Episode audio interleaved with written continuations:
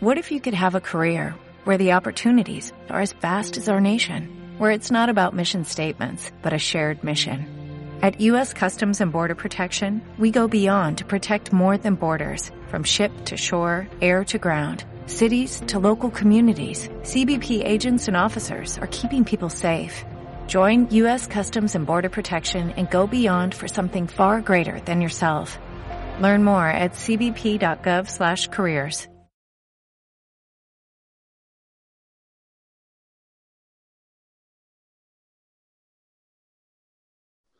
Gracias, querido. Vamos con Dani Rosamilia. Gracias. Dani, Hola.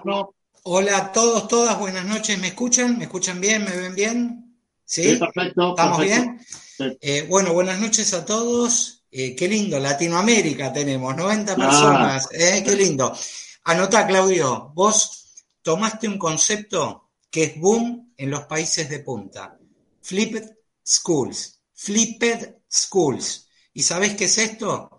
Esto es educación con esto, con esta pantalla que tenemos conectado a Latinoamérica y con los hacedores de la industria y los deberes cursamos acá y los deberes los hacemos en casa. Ayer me llamó Gustavo de Besa, que debe estar del otro lado. Está por acá, sí. ¿Sabés cuánto estuvimos hablando? Cinco horas. Al- arrancamos con el sol y terminamos de noche. ¿Qué me dice Gustavo? Me dice, pero hicimos un máster acelerado en Harvard. Y sí, y sí, Gustavo arrancó con Martín Palermo, bueno, toda una historia, ¿no? Eh, déjame, déjame, antes de ir a la presentación, y le pido a Diego que se quede, que tengo un tema para Diego. Dos anécdotas, chiquitas, cortitas. Eh, yo a Robbie no lo conozco personalmente, hoy intercambiamos unos mensajes, a Pablito lo conozco hace un montón. Eh, hay muchos héroes anónimos en todo esto que ellos contaron.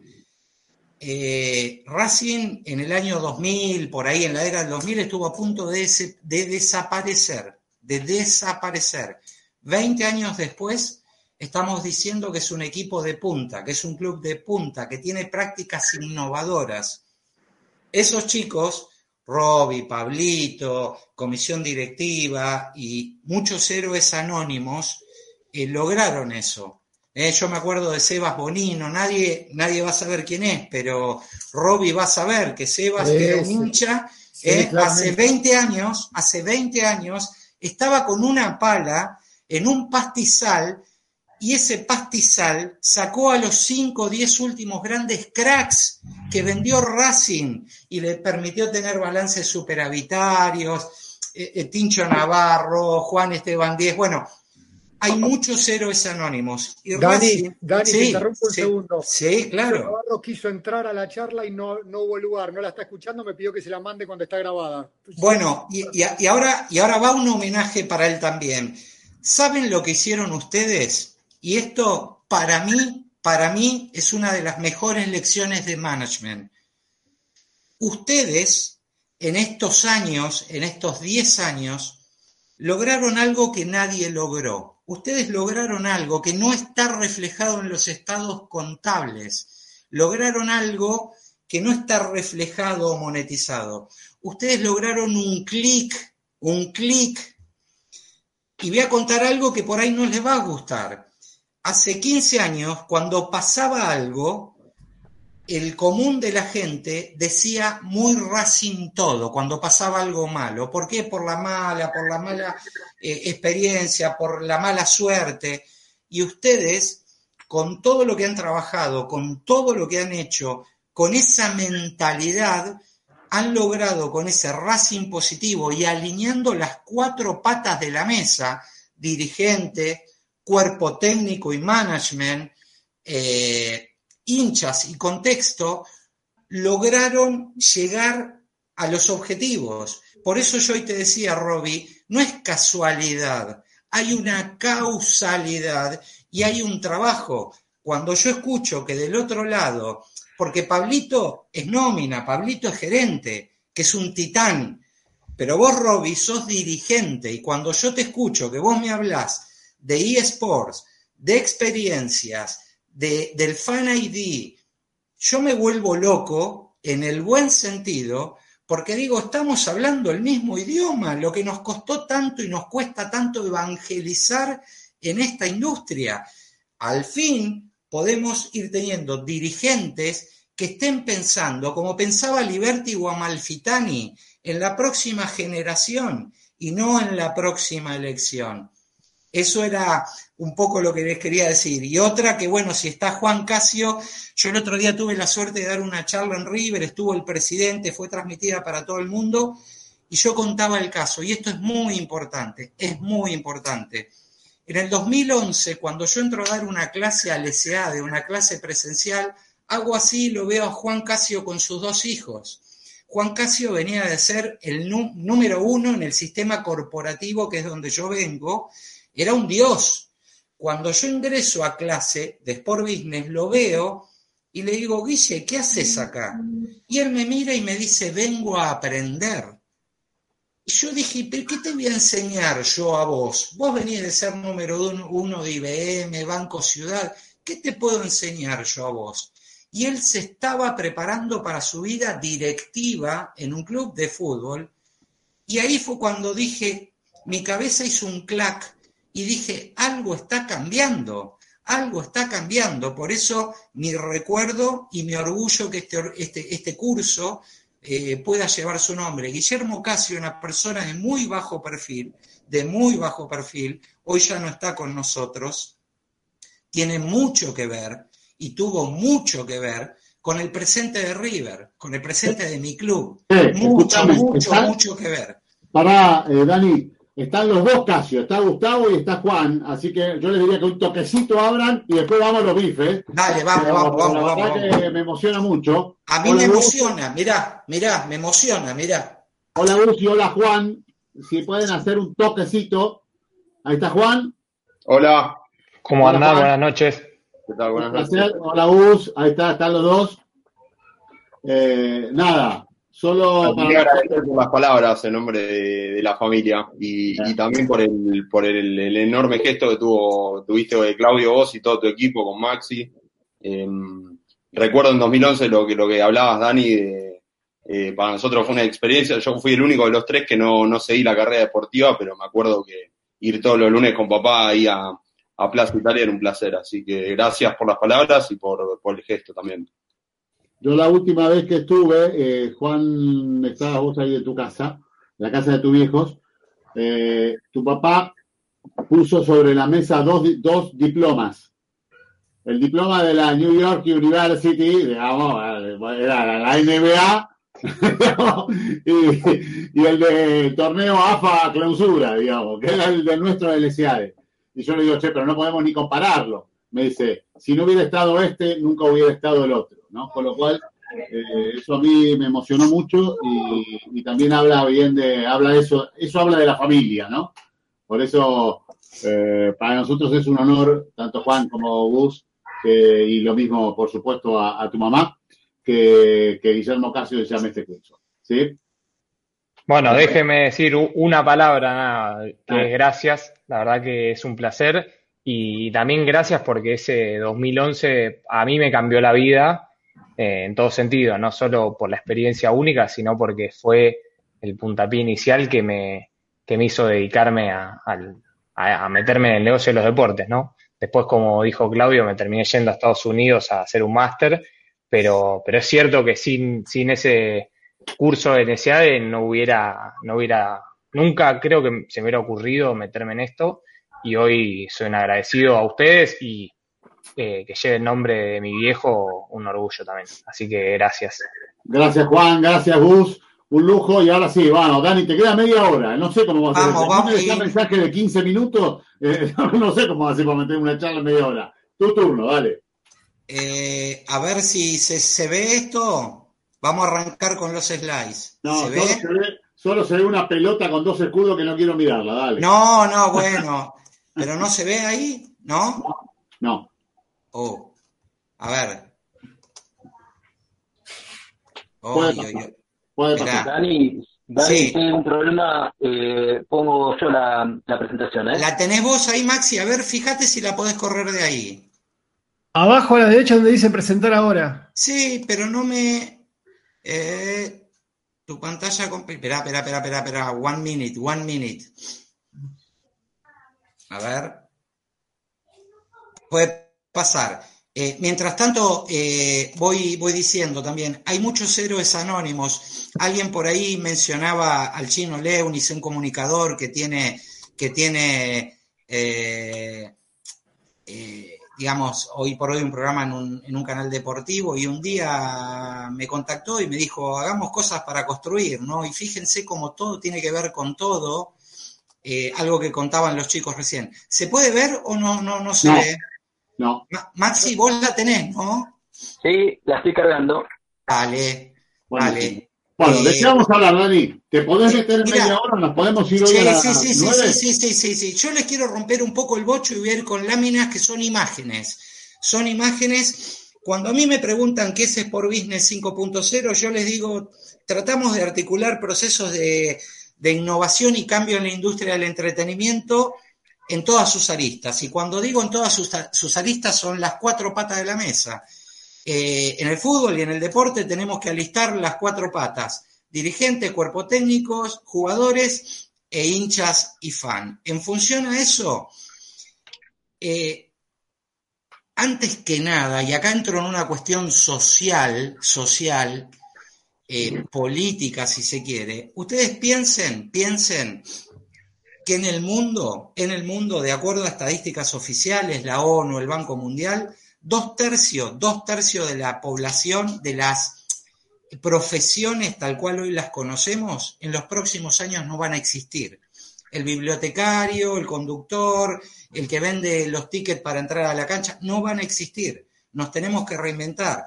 Hoy las naciones más poderosas son las naciones que generan conocimiento. Cuando uno ve la torta del PBI mundial, la torta del PBI mundial, ¿me escuchan? Sí, claro.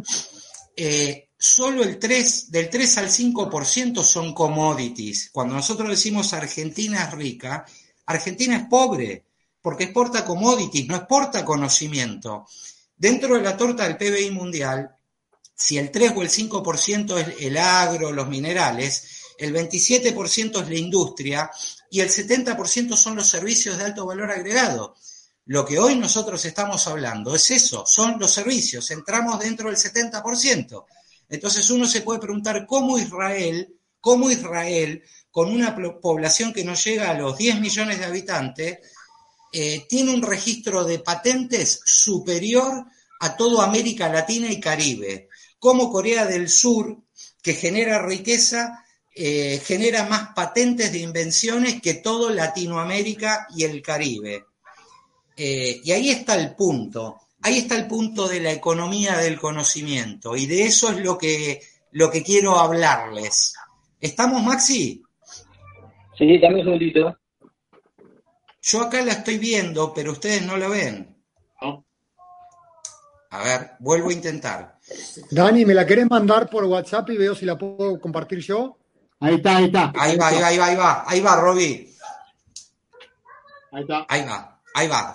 Voy rápido, eh, prometo, prometo cumplir. Pero lo que quiero es, en función a esto que es contextual, y, agarrando lo que decía Robbie recién, eh, y no está guionado esto, es, nosotros nos vamos a encontrar con, con un país y con una región, sobre todo en nuestro país, con una caída del PBI del 10-15%. Es atroz.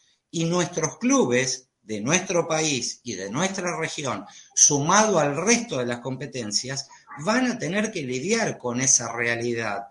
Entonces, nosotros pre-pandemia, pre-pandemia, teníamos una industria bastante adormecida. Durante la pandemia, salvo en este caso los chicos de Racing que estuvieron muy activos, eh, cerraron el Cruyff Institute, cerraron una alianza con clubes, eh, cerraron vivos con grandes estrellas. Bueno, eh, el resto de los clubes y los dos más grandes permanecieron estáticos. Entonces, si nosotros estamos hablando que vamos a la era del conocimiento, a la era de la tecnología, a los millennials, a las apps, a los eSports, tenemos que empezar a preparar las plataformas. El punto es que cuando uno habla de este tipo de cosas con los directivos, nos miran raro, nos miran mal. Por eso yo celebro que tengamos un directivo del otro lado que me hable de eSports, que me hable eh, del fan engagement, del fan engagement. Eh, eh, nuestros, digamos, nuestra comunidad tiene que saber que quizás no es importante qué cantidad de seguidores tenga nuestro club. Lo importante es, qué es lo que busca el sponsor, es qué calidad de interacción tiene nuestro club con nuestros sponsors. Y en el caso de Racing, como lo explicaba Robbie, a pesar de no ser el 1 o el 2, lograron posicionarse cabeza a cabeza para pelearle el protagonismo al 1 y el 2. Ahí estamos. ¿Podés ir a pantalla más chica, Maxi? ¿Ahí se ve? ¿Se ve, chicos? Sí. ¿Qué nos vamos a encontrar? Nos vamos a encontrar con realidad eh, virtual aumentada. Esto depende pura y exclusivamente de la infraestructura, los estadios y los proveedores. Ya vamos a ver con casos reales.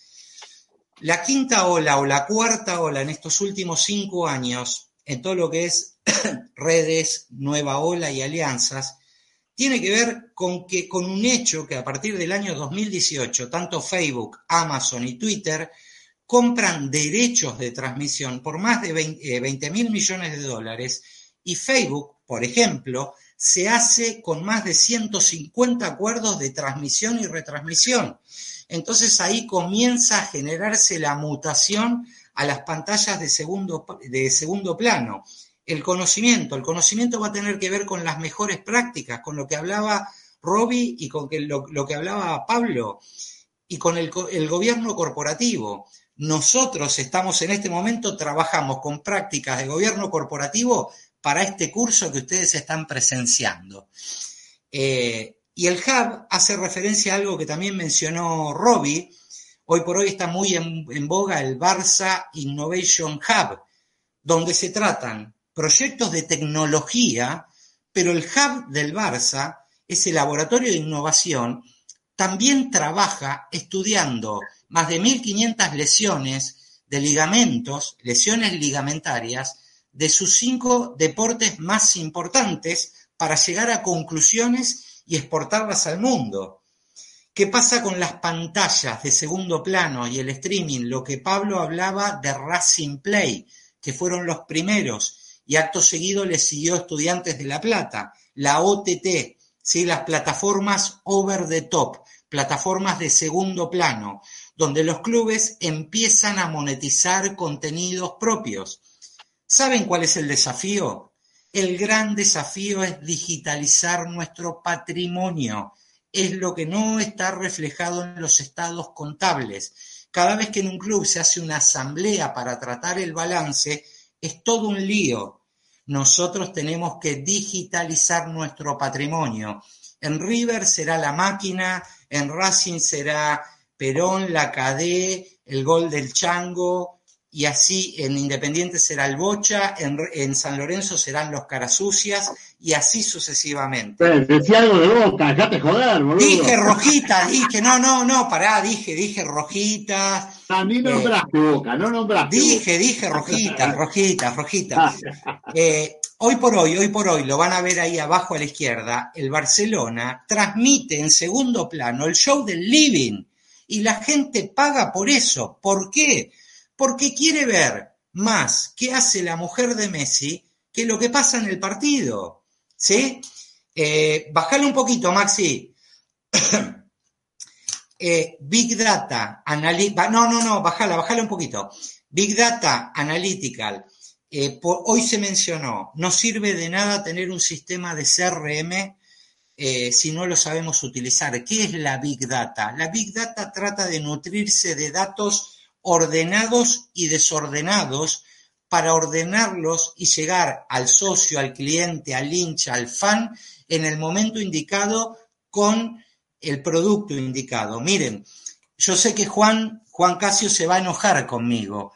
Eh, ahora no estoy en pantalla, pero después cuando esté le voy a mostrar. Prepandemia, prepandemia, yo que soy socio de River, tenía cuatro carnets, los tengo acá en mi poder, cuatro esto va a cambiar. River ahora va a mutar a un River ID, donde a partir de ahí van a poder trazar mi huella como socio, como consumidor, y van a poder hacerme llegar eh, productos y servicios adecuados.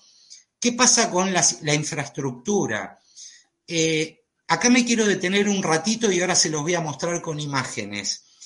Eh, yo me sorprendo cuando tanto los hinchas de River o los hinchas de Boca o quizás los hinchas de San Lorenzo nos ponemos a discutir si el estadio River se tiene que mudar, si las napas están altas, si las tribunas sostienen, si los hinchas de Bocas dicen, bueno, no, queremos la bombonera, queremos tirar casa amarilla, queremos hacer esto, o los hinchas de San Lorenzo con su vuelta a Boedo. Entonces yo digo, lo que yo veo, que todos discutimos si la tribuna aguanta, si las napas están altas, si podemos comprar las casas de alrededor. Pero ¿saben qué discusión no damos? No damos la discusión más importante. ¿Y cuál es la discusión más importante?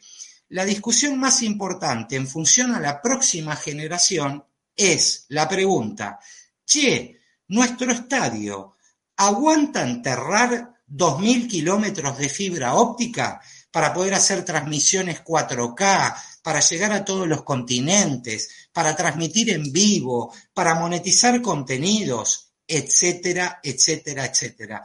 Entonces, estamos cerrando el foco de decisiones estratégicas, de decisiones estratégicas. Pasamos a la próxima, Maxi. Fíjense esto, estos son titulares de diarios. Dan vuelta a la pirámide.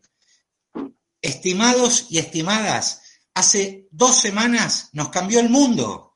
Courtois, gran estrella mundial, arquero del Real, arquero, ex arquero del, del Chelsea, del Atlético, arquero de la selección belga, y Borja Iglesias, figura del Betis, que, eran dueños de Dux Gaming, que era una compañía de eSports, importante compañía de eSport, son campeones de NBA en Europa y campeones de FIFA en España, la compañía de eSport compró un equipo de la segunda división del fútbol español y le van a cambiar el nombre.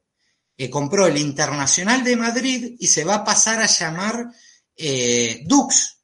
Y los dueños son Courtois y Borja. Cambió la pirámide el equipo de eSports, el equipo de gaming, compró a un club de fútbol. Pandemia, no se podía correr Le Mans. ¿Qué hicieron? Carrera de Le Mans virtual. 63 millones de audiencia.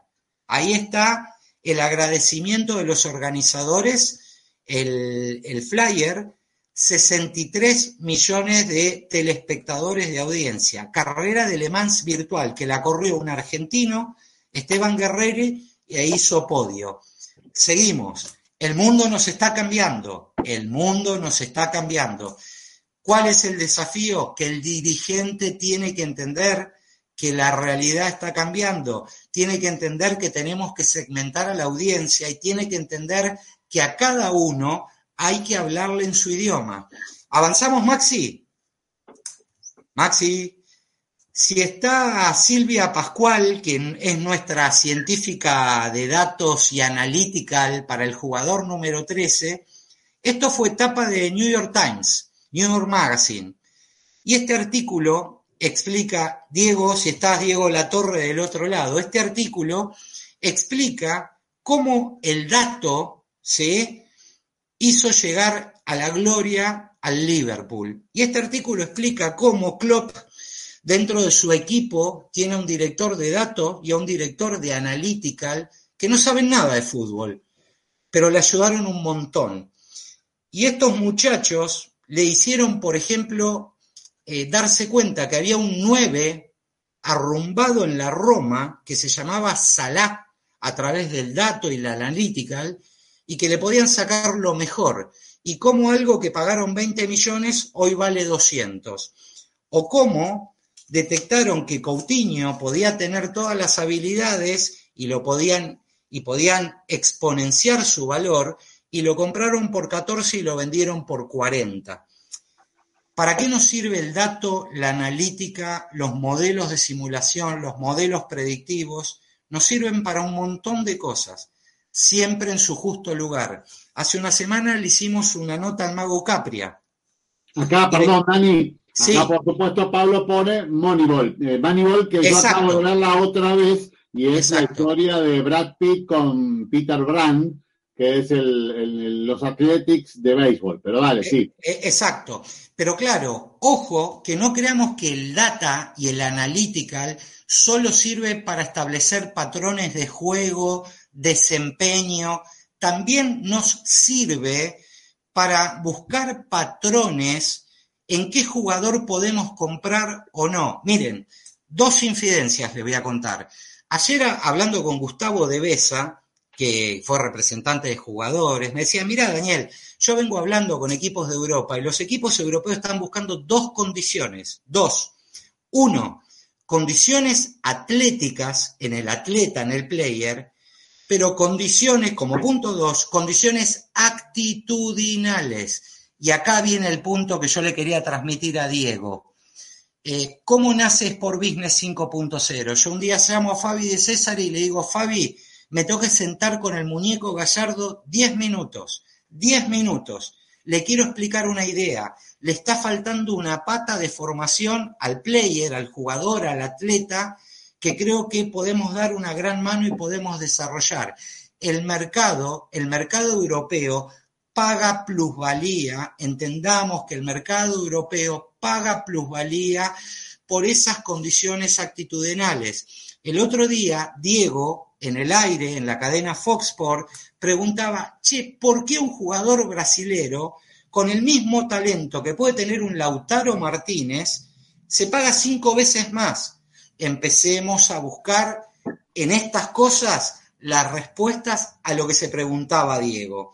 Esto que yo estoy mostrando es tapa de New York Times, no es Daniel, ¿eh? No es Daniel. Y les voy a contar otra infidencia.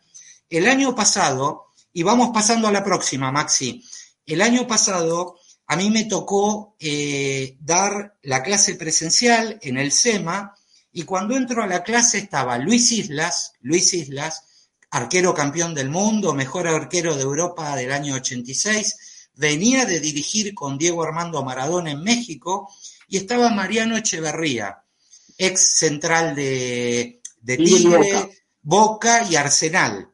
Y él estaba dando sus primeros pasos en el armado de los equipos técnicos. Entonces yo eh, comencé a explicar estos modelos, eh, en ese caso era la plataforma Wii Scout, pero hay un montón de plataformas, y al final de la clase, Mariano, Mariano se me acerca muy tímido y me dice, profe, eh, ¿sabe qué? Yo utilicé lo que usted explicó. ¿Y sabe por qué lo utilicé? Muy respetuoso él. Porque nosotros no teníamos identificado los movimientos de Palacios, de ustedes. Palacios el de River, el que hoy está en Alemania. Entonces, con la plataforma, ¿sí? De movimientos, de desempeño, pudimos entender un poco los movimientos de él y tratamos de encapsularlo. Y ahí también dije, algo está cambiando, algo está cambiando. Tenemos en el aula a un ex campeón del mundo que viene de dirigir con uno de los mejores jugadores del mundo, a un ex central de un club top, y que están acá en clase y tratando de ver cómo cómo incrementar esa vara de conocimiento. Bueno, de eso se trata. Esto es Jürgen, Klopp, otro artículo del Financial Times que explica eh, a través de algoritmos y datos eh, la gloria de la última obtención del, torneo inglés. Eh, Bajamos. Maxi, no te me duermas, que vos sos mi operador. Miren esto. Concentrémonos en la lámina que está abajo a la derecha, en la última. Ya hablamos de realidad virtual aumentada, del Barça, el show del Living. Estudiantes de La Plata, en la inauguración de su estadio, inauguró con realidad aumentada el León. En Corea, en un partido de béisbol, para los millennials, apareció un dragón tipo Pokémon Go, tenemos que saber hablarles a esa audiencia. Pero el desafío es la última filmina, es lo de al lado, ¿sí? abajo a la derecha.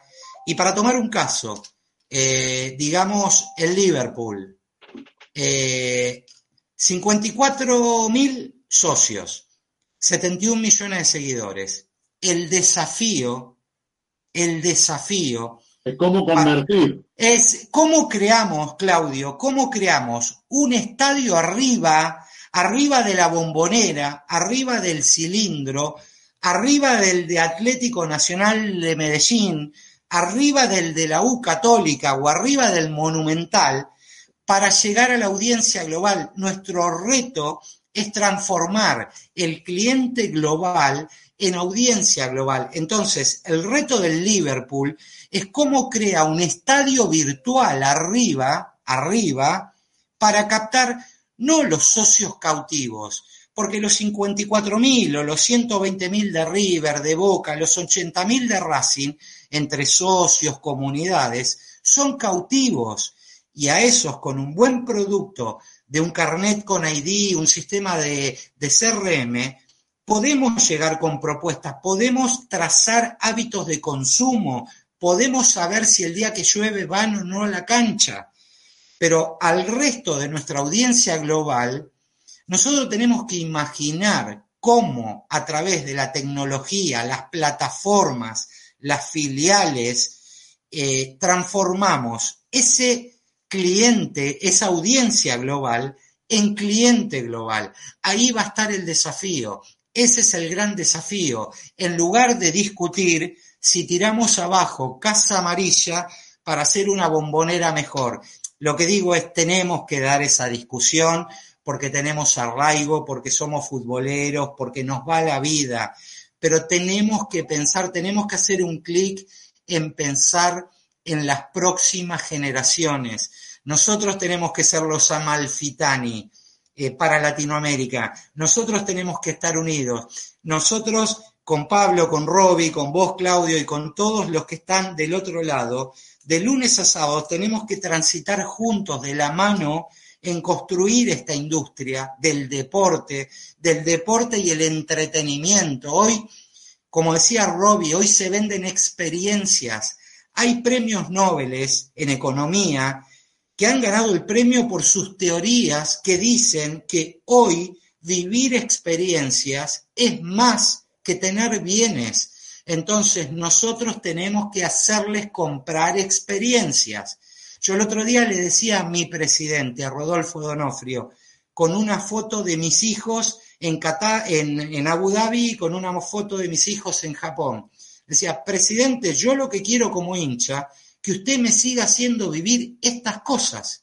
De eso se trata, cómo construimos un estadio virtual arriba del que tenemos y no pelearnos, no pelearnos si los hierros de la tribuna aguantan o no aguantan el peso de la gente. Seguimos, en cinco minutos termino, prometo. Seguimos, Maxi, no te duermas. Es el pastor Rosamilia, ¿no? Quedó claro. Yo evangelizo, evangelizo, evangelizo. Eh, acá hay un estadio, e, este es el ejemplo del Levis Smart Stadium de Santa Clara, California, California, red de banda ancha de 40 GPS, 1300 puntos de acceso Wi-Fi. Yo voy a River y no tengo ni 4G. A ver si nos entendemos. 640 kilómetros de fibra óptica, 12.000 puertos físicos, 1.700 sensores de localización Bluetooth. Con el Bluetooth sabés qué baño está desocupado y cuál no. Tiene energías renovables, tiene una terraza que recicla la lluvia, tiene pantallas eh, alimentadas por energía solar, eh, bueno, todas pantallas de 4K, 360, transmiten al mundo, tienen una app propia con, para acceso al estadio con códigos QR. Bueno, hacia eso tenemos que ir, de eso se trata. Cuando yo recién le hablaba a ustedes de crear estadios más allá del físico, sino estadios en la nube, a esto también me refería, porque de nada nos sirve hablar de integrar eSports eh, con, con el deporte real o engagement si no estamos pensando en estas cosas. Seguimos, Maxi. Dale que hoy estás Estas son algunas plataformas de las que yo les hablaba, las que usa el Barcelona, las que usa el muñeco Gallardo, pero hay un montón más. Y sepamos que los datos y la tecnología tienen que estar cada cosa en su lugar. El mago Capria nos decía cuando le decíamos, ¿qué pensás de esto? Y el mago nos decía, bueno, a ver, cada cosa en su lugar, porque si yo como técnico sé que el equipo contrario tiene un 9 que no, que no cabecea bien, le voy a pedir a mi marcador de punta que tire al win hacia la línea para que le tire centros y el 9 no es buen cabeceador. De este lado también digo, ojo, que esta tecnología es la que te canta que el 9 no es buen cabeceador, etcétera, etcétera. Esto no solo sirve para el desempeño, porque ustedes piensen que estamos en un mundo smart. Ustedes hoy por hoy no van a comprar un celular si no es smart, un smartphone, un teléfono inteligente. Ustedes no van a comprar un televisor si no es smart. Hoy se habla de smart cities, de ciudades inteligentes, y se habla de smart stadiums, de conectividad. Nada de todo esto se puede hacer si no entendemos el concepto futuro. Vamos, seguimos y ya voy terminando.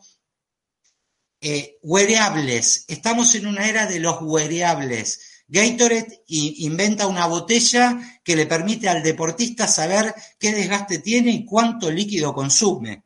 ¿sí? Eh, hay aplicaciones de todo tipo para el deporte, de todo lo que a ustedes se les ocurra. Sí, sí, sí. interrumpo un segundo justamente con esto que decís el wearable de lo de Gatorade.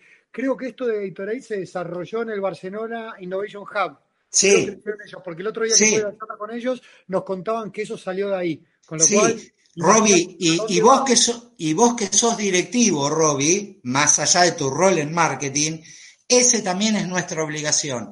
Desde las instituciones, desde las ligas, desde nuestra comunidad, esta bendita comunidad, hermosa comunidad de construcción que tenemos, tenemos que crear. Es nuestro rol también. Así que a mí me, vuelve loco cuando escucho que un directivo me habla de esto. Me pone la piel de gallina, valga la redundancia. Pero imagínate si, si ya estamos midiendo hasta qué cantidad y qué toma cada jugador, a qué nivel de detalle estamos yendo a lo que es un atleta de alto de rendimiento. Aquel que no tome en cuenta eso, no lo lleve, no lo utilice, va a estar dando ventaja. Pero claro. Ventaja, perder los campeonatos. Pero claro, y esto es también para los players, para Diego si está del otro lado.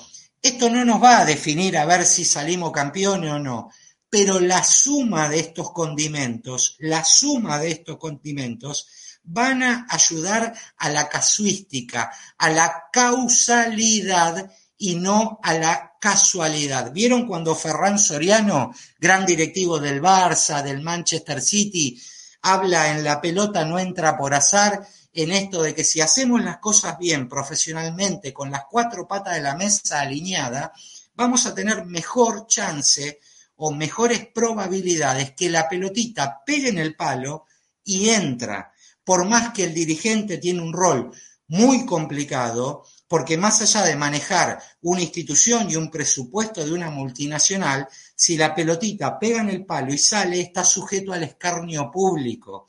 Entonces eso también tenemos que entender en el rol del dirigente, en el rol del periodista deportivo.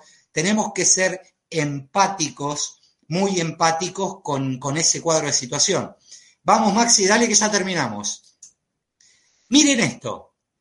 Me voy, me voy del fútbol. UFC, UFC que hoy está tan en boga. La UFC se vendió en el año 2000 en 2 millones de dólares. En el año 2016 fue la franquicia, la liga mejor paga del mundo, más que la Fórmula 1. 4 mil millones. ¿Quién la compró? El grupo IMG. Colbert Kravis, IMG, etcétera, etcétera. ¿Saben por qué? Hicieron una integración vertical del negocio. Claudio, hace tres días, él contaba cómo él hizo su negocio horizontal.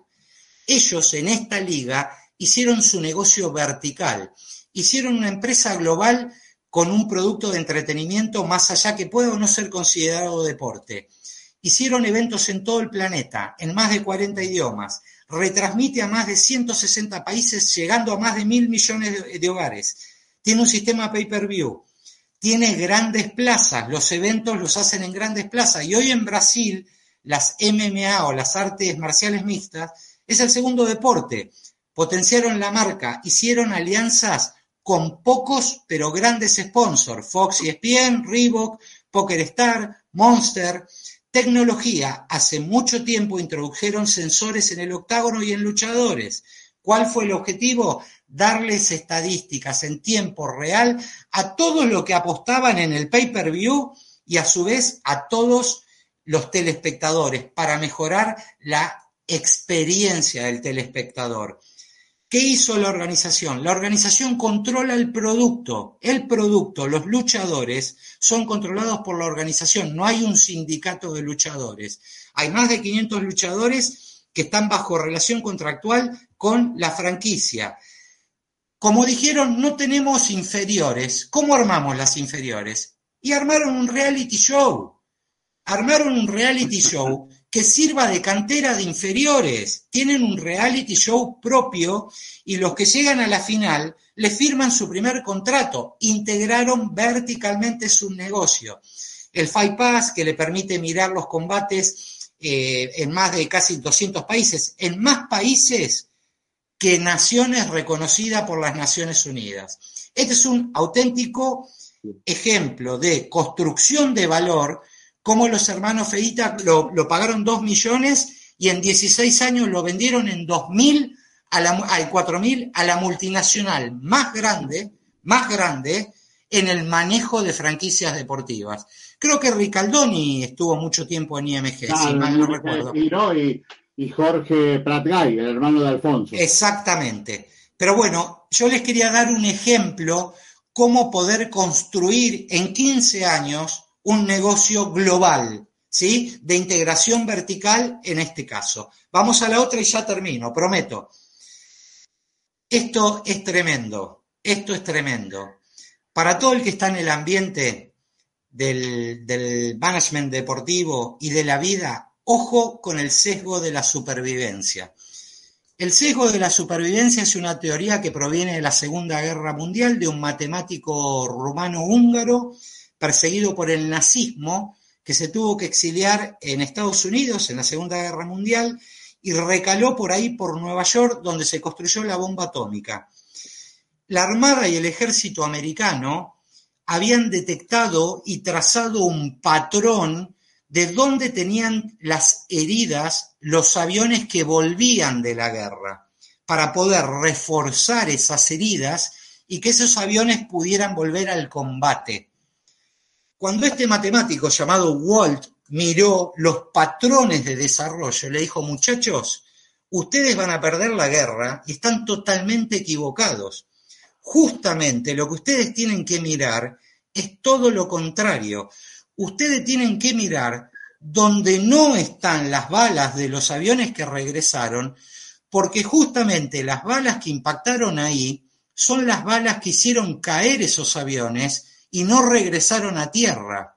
Y ahí el ejército, la armada, se dio cuenta que en lugar de reforzar las alas y el fuselaje, tenían que reforzar las turbinas y la cabina. Ganaron la guerra. ¿Qué quiero decir con el sesgo de supervivencia? La historia, la historia se encarga de depurar los fracasos. Y acá le hablo a Diego. ¿Viste, Diego, cuando la gente te dice de Latinoamérica, el fútbol de los 80 era mejor? ¿Sabés lo que está pasando? Está pasando el sesgo de la supervivencia. La historia se encargó de depurar todos los fracasos desde los 80, los 90 y los 2000 y la historia se queda solo con los éxitos. Tres ejemplos. Pistorius, atleta, superatleta paralímpico, campaña de Nike, soy la bala en la recámara. A los pocos meses le pegó cuatro balazos a su pareja.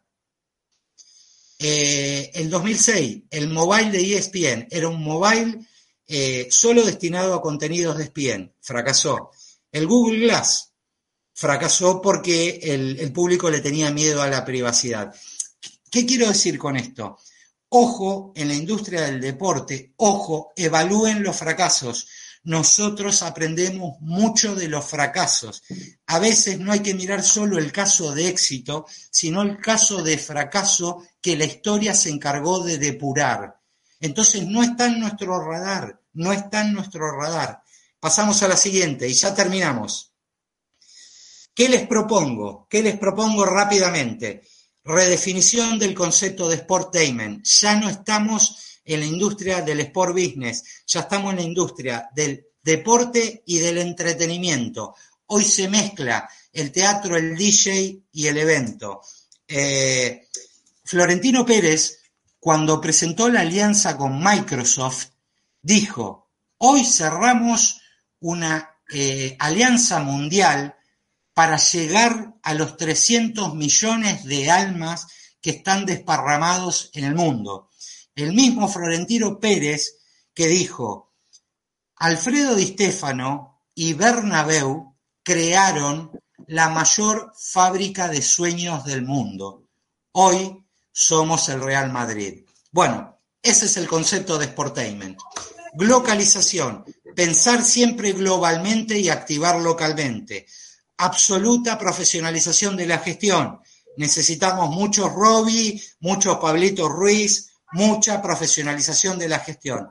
Monetización y uso. Cuando las instalaciones no se usan, hay que deslocalizar y utilizar. El Ajax acaba de habilitar su restaurante al lado del campo de juego porque no puede utilizar su campo de juego y quiere monetizar. Hay algo que dijo Mati Cecilio en la primera charla o en el webinar anterior, cuando Claudio le dijo, ¿qué te enseñó el marketing deportivo? Y el marketing deportivo me enseñó, decía Mati, que el no no existe. Cuando me dicen no se puede utilizar el campo de juego, sí, yo entiendo que en épocas de pura competencia no puedo, en época de Copa Libertadores no puedo. Gallardo, Milito, eh, eh, quien sea, me mata. Pero en el momento que no lo uso hay que deslocalizar. Al servicio tradicional siempre hay algo que explicó Pablito y Robbie, hay que añadirle experiencias. Y esa experiencia tiene que ver con lo que nosotros llamamos fan engagement. Tener la relación con el fan, entender qué quiere el fan, preguntarle al millennial, ¿qué querés de mi club? ¿En qué te puedo servir? Por ahí es la historia. Derechos audiovisuales, la clave, lo que hizo Racing con Racing Play, ellos están empezando a evangelizar. Lo que hay que decirle a la comisión directiva, no lo presionen para la monetización ya de esa plataforma. Lo que hay que decirle es, los chicos son unos adelantados y están empezando a construir las bases para el Racing de acá a 20 años. Entonces le tenemos que dar ese apoyo y ese tiempo. Vamos a la última, la última y les doy mi consejo final. La tecnología bien aplicada, innovación, más los datos y su análisis, todo en su justa medida, más una rápida adaptación al cambio, lo que hizo Racing, el entendimiento que somos entes de identidad. Hoy los clubes son entes de identidad. Cuando uno habla con el número uno del Bayern Múnich, les va a decir, somos un club de fútbol, jugamos bien al fútbol, tenemos que hacer goles pero somos un ente de identidad donde basamos nuestra estrategia en celulares y tenemos un mil millones de contactos por mes. Esos son los clubes. Entonces tenemos que entender que el carnet de socio se tiene que transformar en una ID. Eh, la vivencia de experiencias, esto es una frase de Claudio, de Claudio que le tomé el copyright. Tenemos que hacerlos vivir experiencias instagrameables con buen producto, con buen servicio, segmentado, no es lo mismo hablarle a un chico de 15 que a, una persona de 70, tenemos que ser empáticos, tenemos que ser inclusivos. A mí me pone muy feliz, muy feliz que en este curso tengamos muchísimas mujeres protagonistas de la industria. Y no sé si está Paula Ricciuti, pero a mí me encanta tener a la gerenta, gerenta de marketing de Lanús del otro lado de la pantalla tenemos que ser empáticos y tenemos que ser inclusivos.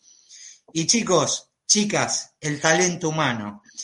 Pero nunca se olviden, la mente bien aplicada le va a ganar una vez más al músculo. Las naciones que más crecen son las que más le dan apoyo a la innovación, a la tecnología y al desarrollo. Sumado todo eso, van a ser los nuevos reyes de la industria del entretenimiento y quien así lo entienda, en mi humilde opinión, creo que va a ganar el partido. Eh, agradecimiento eterno a todos. Yo he concluido y casi he cumplido. ¿eh? Ah, un monstruo, Dani. Eh, medio segundo antes de que nos vayamos. Medio segundo antes de que nos vayamos. Daniel dijo, no le pidan, digamos, hablen con la dirigencia de que no le pidan a la OTT o que le pidan a Racing Play generación de ingresos ya. Déjenme contarles una enorme experiencia que tuve en tiro federal, enorme. Carlos Dávola, presidente de tiro, eh, empresario, siete empresas. Bueno, Juan y Dávola y Pillud eh, son, nada, son los, del lote del otro día, los del partido del otro día. Bueno, yo tuve una experiencia increíble con él y nosotros habíamos hecho toda una, una estrategia de marketing, habíamos llevado un montón de marca, armamos un quilombo con tiro y un día me entero del sueldo del Chau Chabianco, el técnico. Y miro, escucho el número que ganaba por mes y era lo que yo había facturado en un año en el marketing. Con lo cual me senté con Carlos y le dije, Carlos, voy a dejar de hacer esto. ¿Por qué? Boludo, no, uno de estos días vos me vas a echar la mierda, me vas a pegar una patada en el culo cuando yo te digo, che, necesito un mástil y vos de un viernes a un sábado me pones un mástil para que cantemos a Aurora con un tenor del Colón, el Chau Chabianco gana lo que yo te generé en un año y, vos me vas a rajar la mierda. Me dice, estás equivocado. Estás equivocado. La guita del fútbol la banca el fútbol. La tele, lo que yo veo, la, la venta de los jugadores, tu plata yo la calzo con la cocinera del club, la abogada del club, el pibe que limpia de tal cosa. A mí, lo que vos me generás me cubre costos que no son del fútbol. Y ahí aprendí que hay que calzar las cosas y hay que entender esa lógica. Porque el tema, digamos, si vos agarrás y decís, bueno, no, la aplicación, vos hablas con un club, no, la aplicación me tiene que dar lo mismo que, un, que el pase del Lautaro, no, boludo, nunca, nunca lo vamos a empardar. Por eso, cuando uno está en un proyecto, en un club, y se tiene que sentar con el club y explicarle, decirle, che, con esto te vamos a generar la plata para cubrir estos costos. No esperes que con esto lo compremos Messi, porque no va a pasar. Claudito, eso tiene, que, tiene que ver 100% con unidades de costos. Cuando vos haces las cosas a través de unidades de costo, ya está, no tenés más nada que hablar. Esta unidad tiene que autofinanciarse o ser deficitaria, no importa, pero es una unidad aparte. Totalmente. Nosotros estamos ahora negociando con un club de primera división del interior para hacer algo y le dijimos, vinculado con los videojuegos, che, con esa guita mejorás el vestuario. Y ese es el mensaje que tenés que ir a decirle a los dirigentes. Porque los tipos que no entienden de esto dicen, ah, no, con esto me compré al número 9, no, boludo. El número 9, buscarlo por otro lado, la guita, no acá. Entonces, ese es un poco el espíritu. Gente, nos fuimos. Un gran placer. Creo que hicimos un viernes de superacción. Me parece que estuvo muy fuerte. Eh, esperemos mantener el nivel. Miércoles próximo, los que quieren engancharse de 7 a 8 y media, vamos a presentarnos. Los que ya se presentaron, no se preocupen en estar. Los que no se presentaron y no pueden, no se preocupen porque después le va a llegar la grabación a todos. La idea es que somos 80, entonces quiero que todos estemos presentados. Muchas, pero muchas gracias. Buen fin de semana y que la pasen muy bien. Gracias. Gracias. Placer. Gracias a todos. Gracias. Gracias. Gracias, a todos por participar. Muchas gracias. Eh. Fantástico.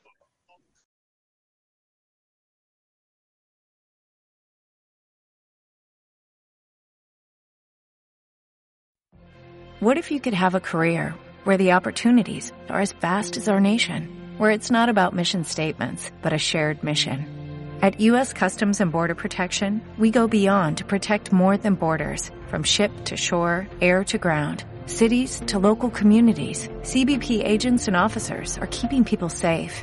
Join U.S. Customs and Border Protection and go beyond for something far greater than yourself. Learn more at cbp.gov/careers.